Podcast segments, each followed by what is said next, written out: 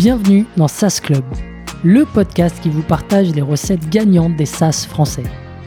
Je m'appelle Eric Seclet et je suis copywriter freelance pour SaaS B2B. Le but de ce podcast est simple vous apporter sur un plateau les meilleurs conseils et retours d'expérience d'entrepreneurs de l'écosystème SaaS. À chaque épisode, direction les coulisses pour parler validation de l'idée, conquête des premiers utilisateurs, acquisition, pivot, mais aussi réussite et apprentissage. On abordera tous les sujets sans détour. Mais avant de démarrer l'épisode, pensez à vous abonner et à laisser une note plus un avis sur Apple Podcast. C'est le meilleur moyen d'assurer une longue vie à cette émission. Bonne écoute et bienvenue au club.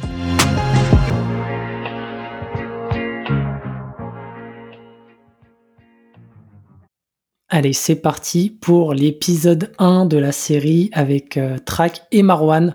Bienvenue dans le podcast à nouveau Marwan. Bah ouais, merci. Comme on, ne s'est pas quitté, je savais pas quoi répondre, mais euh, ouais, merci pour ce premier épisode. J'ai hâte.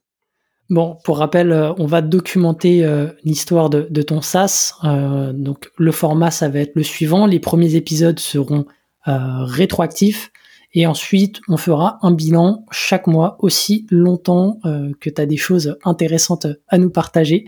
Et d'ailleurs, si vous avez des questions suite aux épisodes, n'hésitez pas à engager avec nous sur, sur LinkedIn et, et on essaiera d'y répondre au max. Yes. Alors aujourd'hui, on va parler de la genèse, euh, puisque Track est né, euh, tu, vas revenir dessus pendant euh, bah, ton CDI aussi chez Refty. donc est-ce que tu peux nous, rafraîchir un petit peu là-dessus? Comment est-ce que tu as eu l'idée? En fait, moi quand j'étais chez Lemlist Sales là-bas, je faisais quasiment tous mes objectifs de vente, environ 6000 de MRR par mois, avec du contenu en fait, je postais sur LinkedIn hmm. et j'avais des gens qui venaient qui me disaient ouais, je veux bien une démo de l'Emlist ou alors euh, j'enclenchais des discussions avec qui je voulais puisque je créais beaucoup de contenu. Et en plus, c'est à l'époque, c'était vraiment genre l'Eldorado LinkedIn. Tu venais, tu disais coucou, tu faisais des milliers de vues, tu vois. Et du coup, je faisais vraiment tous mes objectifs grâce à ça. Comme c'était devenu un levier d'acquisition, j'avais eu besoin, de le structurer en fait. Et donc du coup, on avait euh, un template euh, chez chez Lemlist qui faisait que on, pouvait créer du contenu dedans, tu vois. C'était dans Notion.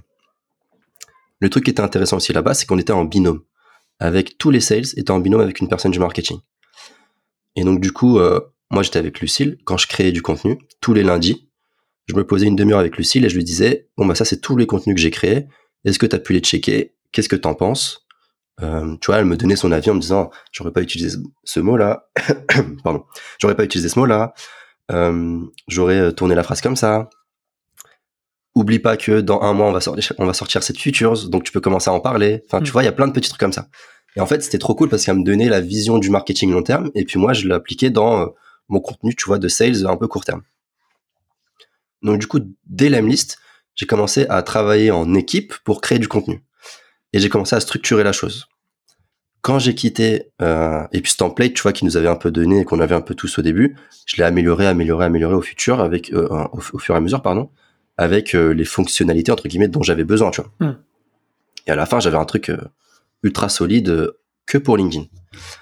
Ensuite, j'ai quitté l'Emlist, j'ai récupéré le template puisque bah, j'avais toute ma création de contenu dedans, et j'ai commencé à échanger avec une personne qui s'appelle Hugues Trijas. Je sais pas si tu connais. Ouais. Et à l'époque, il avait une agence LinkedIn. Et c'est un très bon ami à moi, tu vois. Et il me dit, euh, ouais, je suis en train de lancer un tool euh, qui s'appelle Track. Euh, ça fait juste de l'analytics. C'est un concurrent de Shield, en fait, tu vois. Hmm. Et puis moi, je lui dis, ah bah frérot, moi je suis en train de faire un petit template sur Notion qui te permet de créer tout ton contenu et gérer ton analytics automatiquement aussi.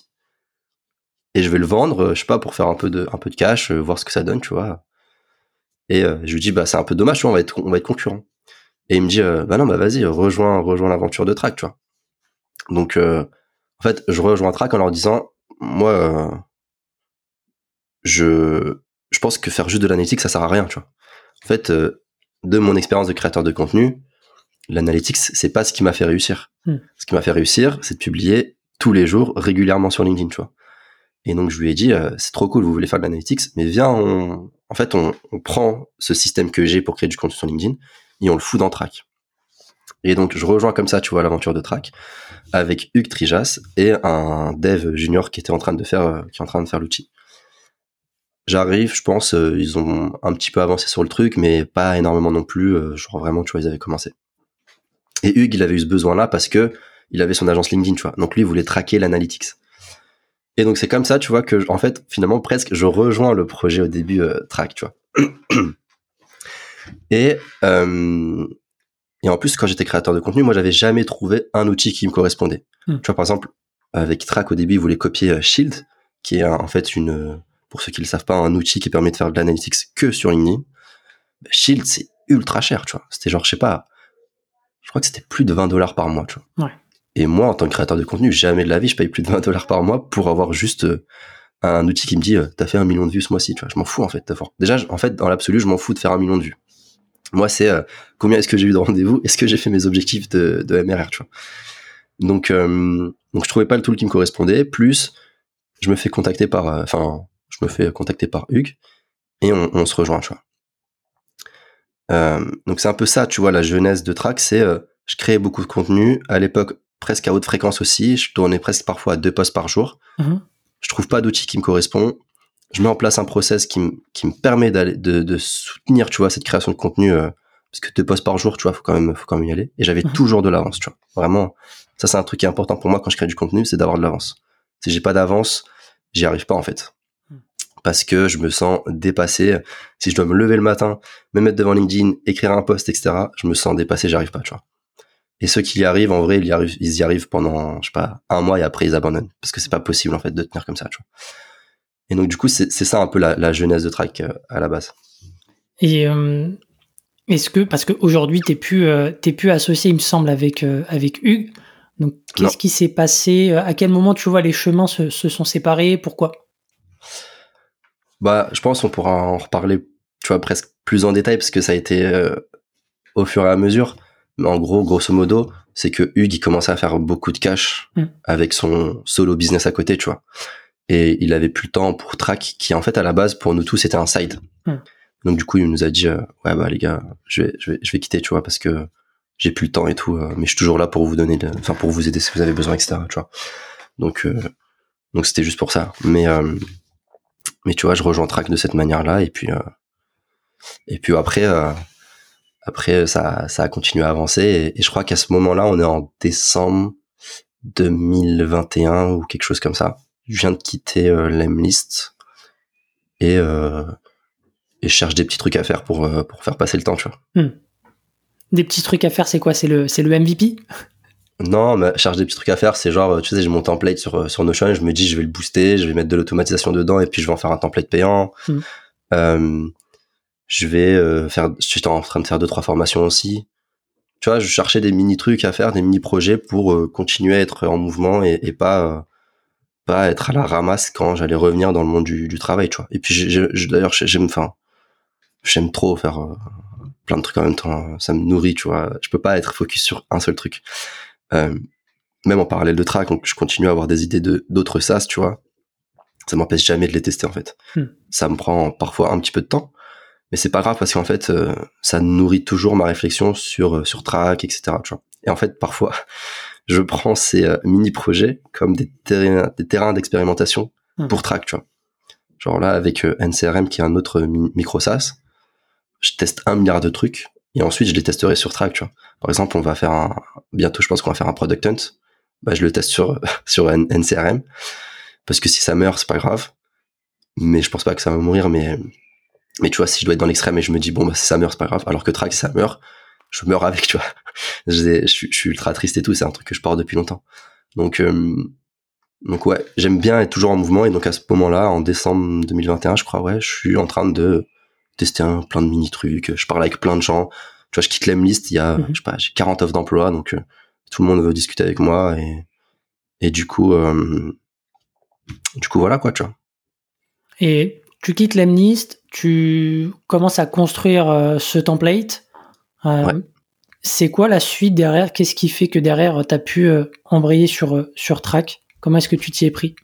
En fait, faut que je, en gros, j'ai le template sur Notion mm-hmm. et je me dis, bon, bah là, il y a que moi qui l'utilise. cette, cette méthodologie-là, tu vois. Hmm. Il faut que je la valide. Il faut que je sois sûr qu'on fait pas n'importe quoi, tu vois. Et que euh, quand je quand je rejoins Track et que je leur dis ouais les gars c'est bien beau de faire de l'analytics mais c'est pas ça le cœur du problème d'un créateur de contenu. Je enfin je suis pas euh, je suis pas dans le dans le comment dire je fais pas fausse route tu vois. Et donc en gros faut, en fait, faut que je valide l'idée, que je valide qu'il y ait de l'attraction sur ce qu'on est en train de faire et que potentiellement ça va plaire à des utilisateurs. Donc là, il y a plein de solutions qui s'offrent à moi. Soit je contacte plein de créateurs de contenu et je fais de la user research. Soit euh, je distribue mon MVP, on va dire, mon template à un maximum de monde.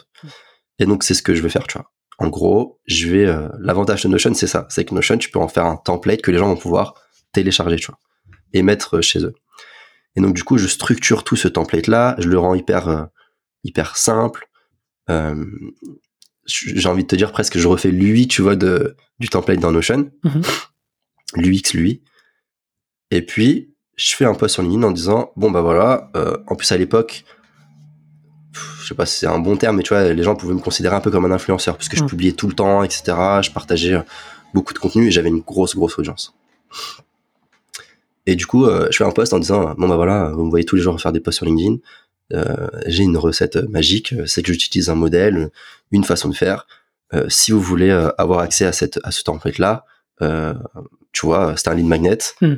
Euh, répondez euh, répondez à vos posts, tu vois. Et euh, en plus, ce qui était ce qui était drôle, c'est qu'à l'époque, les sondages sur LinkedIn ça marchait ultra fort. Ouais. Et les lead magnets ça marchait ultra fort. Et du coup, moi, j'ai mis les deux ensemble, tu vois. J'ai fait Mm. un sondage pour dire oui, je veux le lead magnet, non, je veux pas le lead magnet, tu vois. Et donc, bah, en gros, le post a explosé et il y a eu, je crois, 1700 réponses à oui, je veux le template euh, pour créer du contenu, tu vois. Mm. Ce qui était trop cool en plus sur ça, c'est qu'il y a personne qui peut venir récupérer euh, les users qui ont répondu au sondage, à part moi. Donc, tu vois, même mes concurrents potentiellement pouvaient même pas savoir qui avait dit oui ou non, tu vois. Et donc là, bah, je récupère 1700 personnes qui ont euh, répondu euh, ouais, je veux le template. Et puis bah je fais ma petite automatisation et j'essaie d'envoyer ça à un maximum de monde sur LinkedIn. Je pense qu'en vrai, j'ai pas envoyé à tout le monde, sinon je me serais fait ban. Mm. Mais je l'ai envoyé à beaucoup beaucoup de gens. Et euh, je commence à recevoir plein de messages de gens qui me disent putain le template il est trop bien, un truc de ouf, etc. Tu vois. Ensuite, euh, je sais plus c'était à quelle période, mais je crois que c'était vraiment dans ces eaux-là. Il y a Maud Alaves aussi qui me contacte et qui me dit euh, bah vas-y, je suis chaud que tu nous expliques ta méthodologie dans une dans un billet de newsletter que que je fais, tu vois. Mhm. Je crois qu'elle avait 2000 followers, un truc comme ça à l'époque sur euh, sur la sur la newsletter. Mhm. Donc pareil, j'écris un article, j'explique ma méthodologie, je partage le template, elle l'envoie dans la newsletter, plein de gens le récupèrent et euh, m'envoient un message pour me dire euh, trop bien le template, etc., etc. tu vois.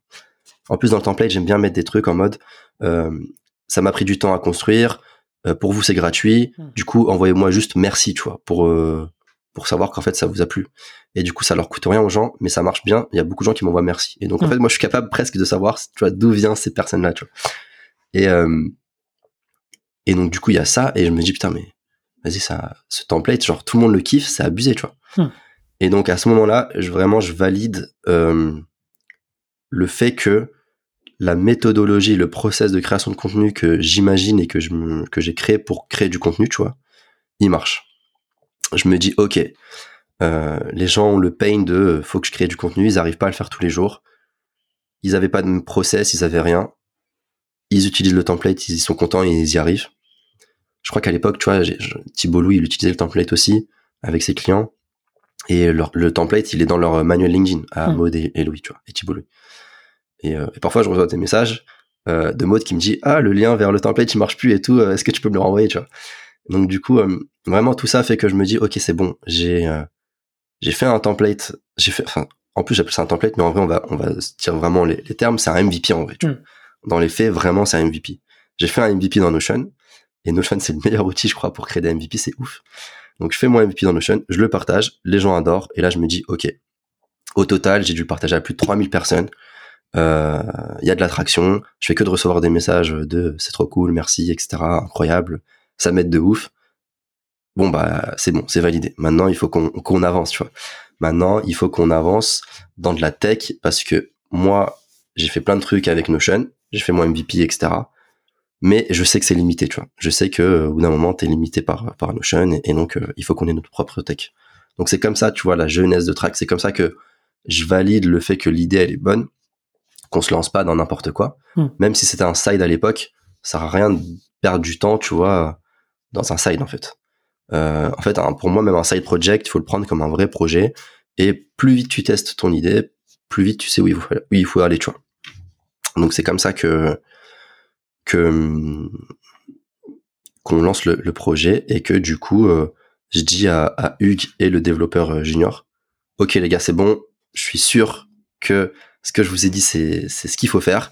Donc maintenant, l'analytics, c'est bien, mais on va se concentrer et on va intégrer dans l'outil tout ce process de création de contenu. Tu vois. Mm. Et, euh, et en fait, c'est là où on fait presque notre premier pivot en vrai. Et on commence à aller vers un outil. euh, et à l'époque, on était que sur LinkedIn, tu vois. Mais un outil pour les créateurs de contenu. Et donc là, on, on se dit, euh, ok, bah, il faut revoir tout l'UX et l'UI du coup du, du tool, Mhm. puisqu'on ajoute des nouvelles briques, des nouveaux écrans, des nouvelles choses. L'analytics, c'est plus la proposition de valeur centrale de l'outil, euh, c'est juste euh, une features. Donc, donc, faut quand même changer pas mal de choses. Et Hugues, son point fort, c'est pas l'UX lui, tu vois. Moi non plus. Euh, sauf l'UX, parce que du coup, je suis un créateur de contenu, donc Mhm. tu vois, le moindre clic quand je créais du contenu, ça me saoulait, donc j'ai tout fait so- enfin j'ai fait en sorte que dans le Notion, tu vois, l'UX soit le plus efficace possible pour m'aider dans ma création de contenu.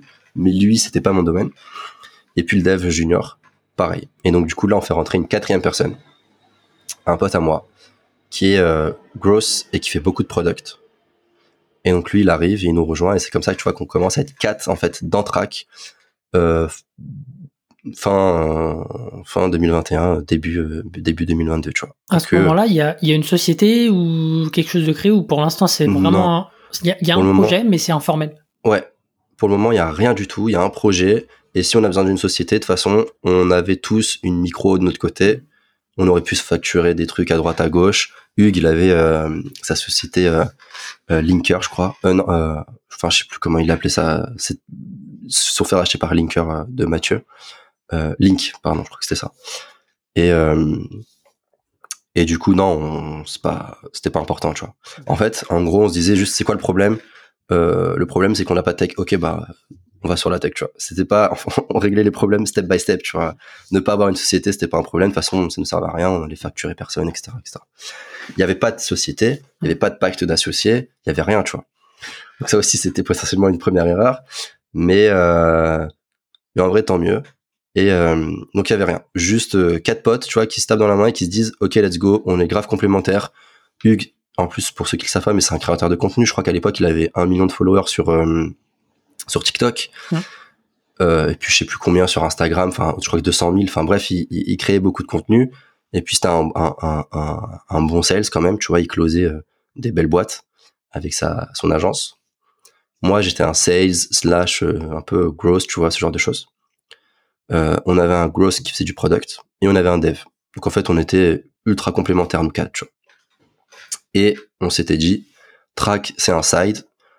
Un truc qui doit tourner tout seul qui doit nous faire du cash. On s'amuse on est content. Et puis voilà tu vois ça ira pas plus loin que si on fait un million d'ARR on est on, on est heureux et c'est un truc de ouf déjà tu vois. Donc c'était quand même une philosophie de petit projet euh, on le torche et puis une fois qu'il est fait on attaque un autre projet tu vois. Hmm. on avait vraiment déjà ce mindset de se dire on est quatre on a toutes les compétences venez on lance plein de petits trucs. Et donc track c'était juste un petit truc tu vois à la base. Donc c'est comme ça que que track est né et que on se retrouve à 4 début 2022 à bosser sur le projet. Ok, super, super intéressant. Toi, qu'est-ce que tu retiens de cette, euh, de cette première partie de l'histoire de Track, tu vois, sur la genèse, sur les premiers mois Euh, Ouais. C'est quoi un peu ton ressenti? Moi, les trucs que je retiens, euh, c'est que déjà j'ai bossé sur un pain que j'avais moi, tu vois. Et ça change genre absolument tout.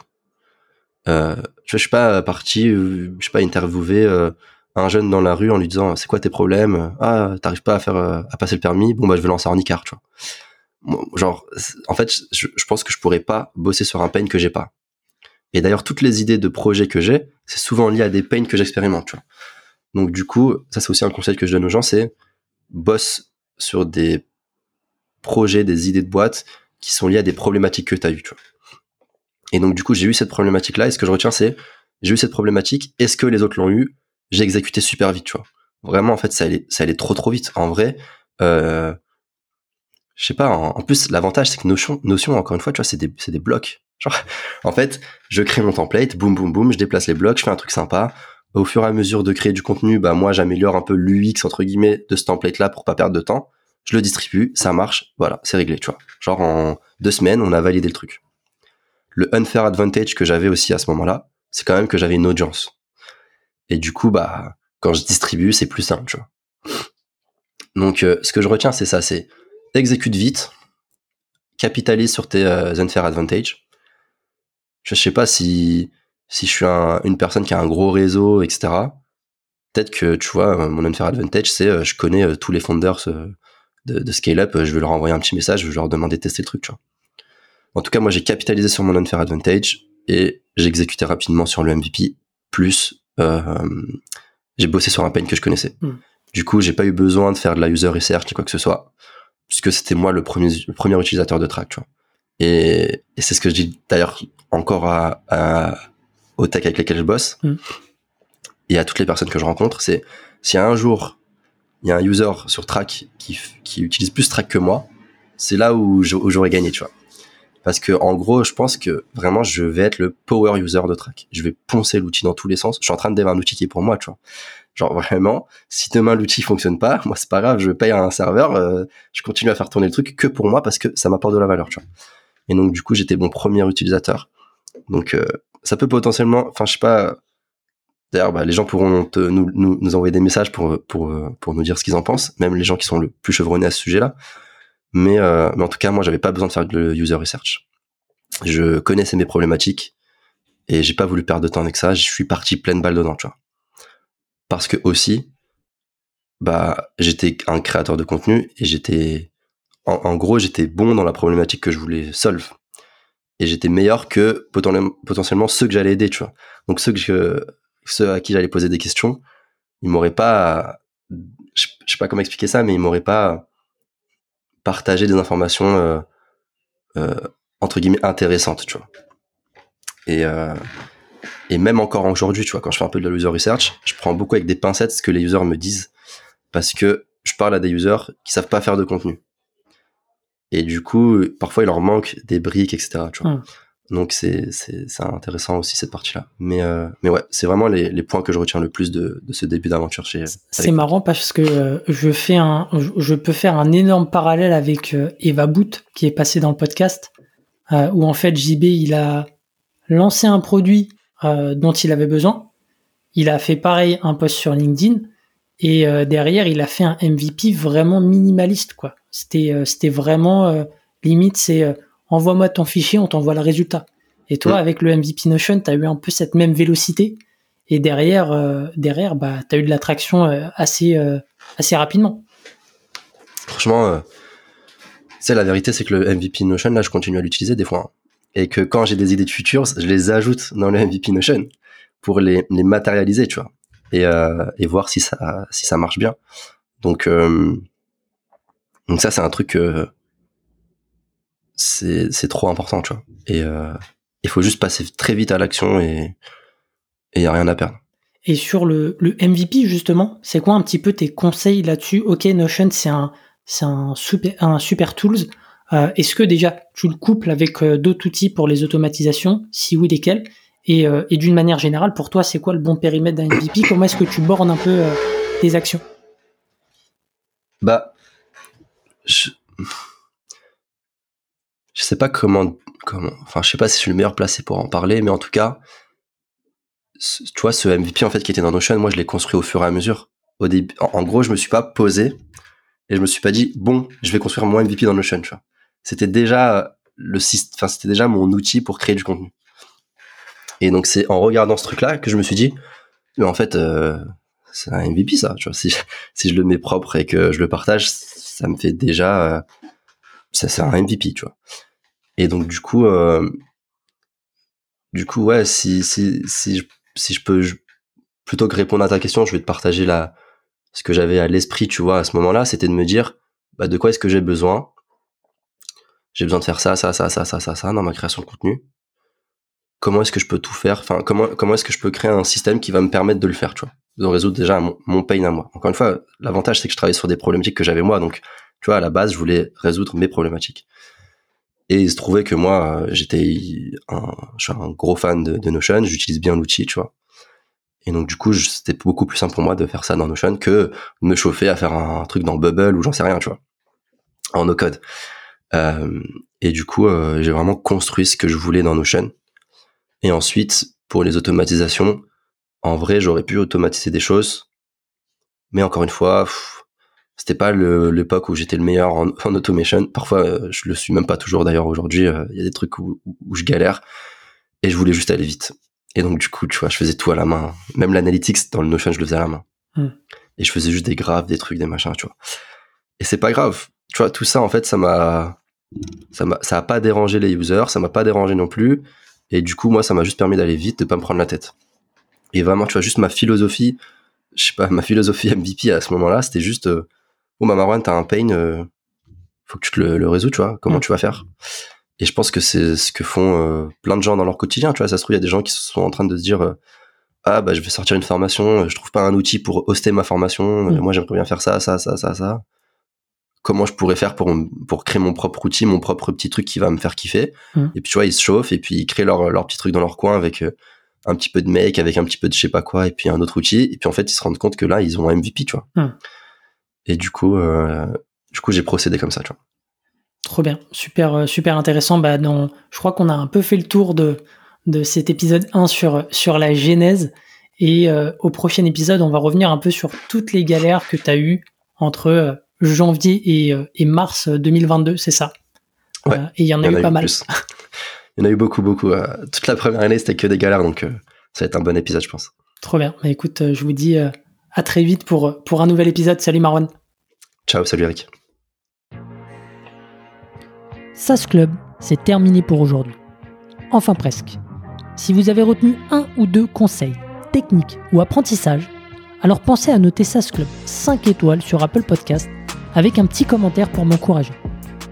Et si vous êtes de la team Android, pas de problème, partagez simplement un épisode qui vous a fait kiffer sur vos réseaux sociaux. C'est ce qui m'aide à gagner en visibilité et m'encourage à produire toujours plus d'épisodes.